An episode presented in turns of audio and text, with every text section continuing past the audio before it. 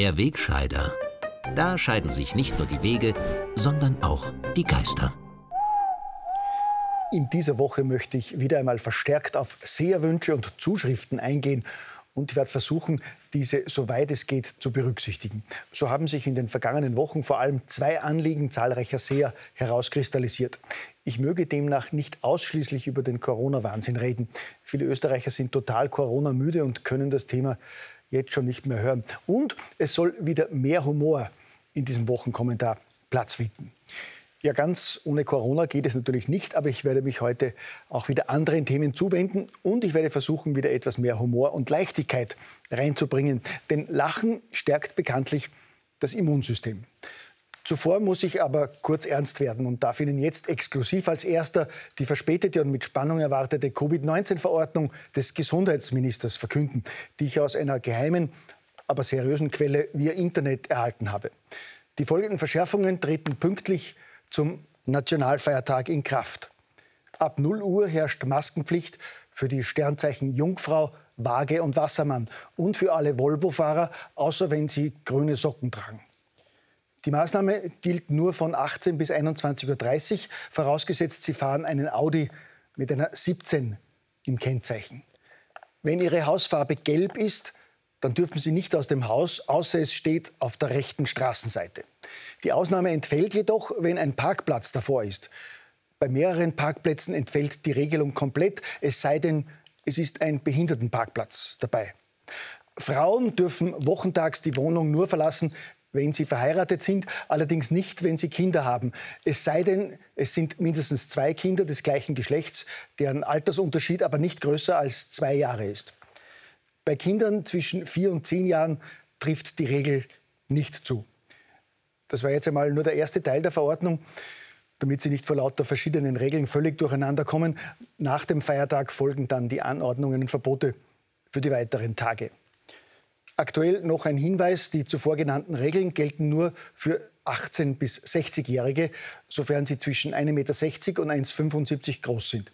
Ansonsten gilt genau das Gegenteil, es sei denn, sie sind blond.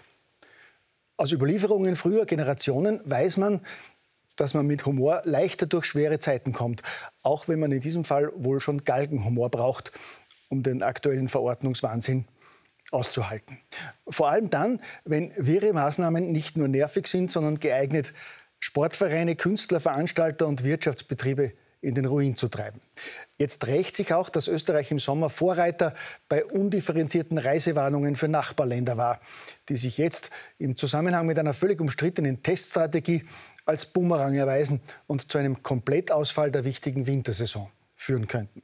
Während erste Betriebe in Gastronomie und Hotellerie schon zugesperrt haben, verzweifeln Hoteliers und Wirte in den Wintersportorten nicht nur über zunehmende Stornierungen, sondern auch darüber, dass sie von der Politik keine Auskünfte bekommen, wie es weitergeht.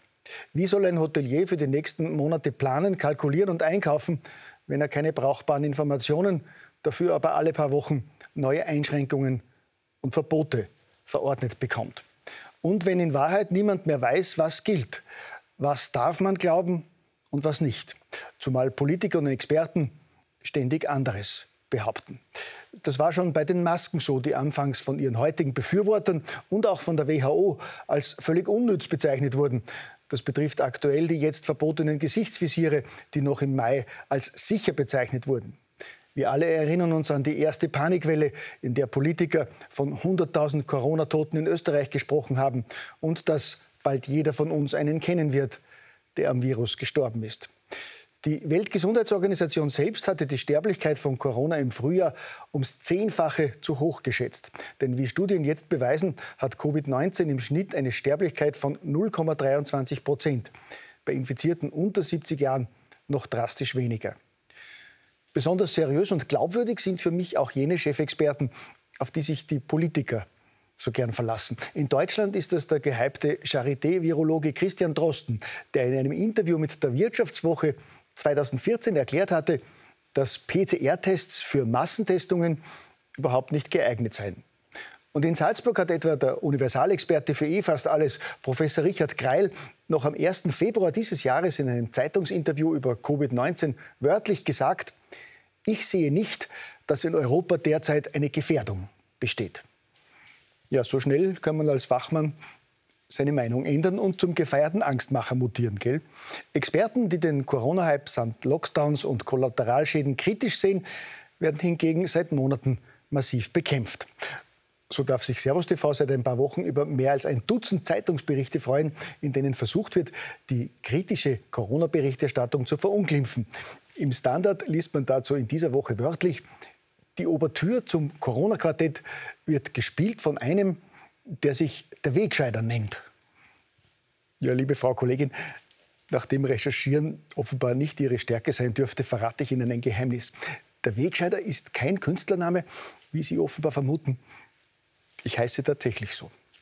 Damit aber jetzt zu den anderen wirklich wichtigen Themen, die unsere Welt und vor allem das EU-Parlament zurzeit bewegen. Dort wird seit Tagen debattiert, ob man geläufige Fleisch- und Wurstnamen wie Burger oder Steak auch für vegetarische oder vegane Lebensmittel verwenden darf oder ob Konsumenten dadurch in die Irre geführt werden. Für mich ist das zweifellos ein weiterer Beweis für die Kompetenz unserer EU-Abgeordneten, die gerade in schwierigen Zeiten die richtigen Prioritäten zu setzen wissen. Und wirklich froh bin ich auch, dass der US-Filmkonzern Walt Disney jetzt in einer beispiellosen Selbstgeiselungsaktion einige seiner Zeichentrickfilme aus den vergangenen Jahrzehnten als rassistisch gekennzeichnet hat und vorab eine politisch korrekte Rassismuswarnung abspielt. So sei es etwa beim 1953 entstandenen Klassiker Peter Pan rassistisch, dass der Titelheld einen Indianerkopfschmuck trage. Auch im 50 Jahre alten Zeichentrickstreifen Aristocats gibt es jetzt eine Rassismuswarnung, weil dort eine Siamkatze mit Stäbchen Klavier spielt. Das sei eine rassistische Karikatur von Menschen aus Ostasien, betreibt Disney jetzt Selbstanklage und warnt seine potenziellen Zuschauer vorab vor dieser schlimmen rassistischen Entgleisung. Kopfzerbrechen, und damit landen wir am Schluss doch wieder beim Hauptthema, bereitet manchen noch die Umstellung auf die Winterzeit an diesem Wochenende. Denn woher wissen wir, dass das Virus um 22 Uhr weiß, dass es erst 21 Uhr ist? Möglicherweise muss hier die Sperrstundenverordnung noch einmal geändert werden. Gell?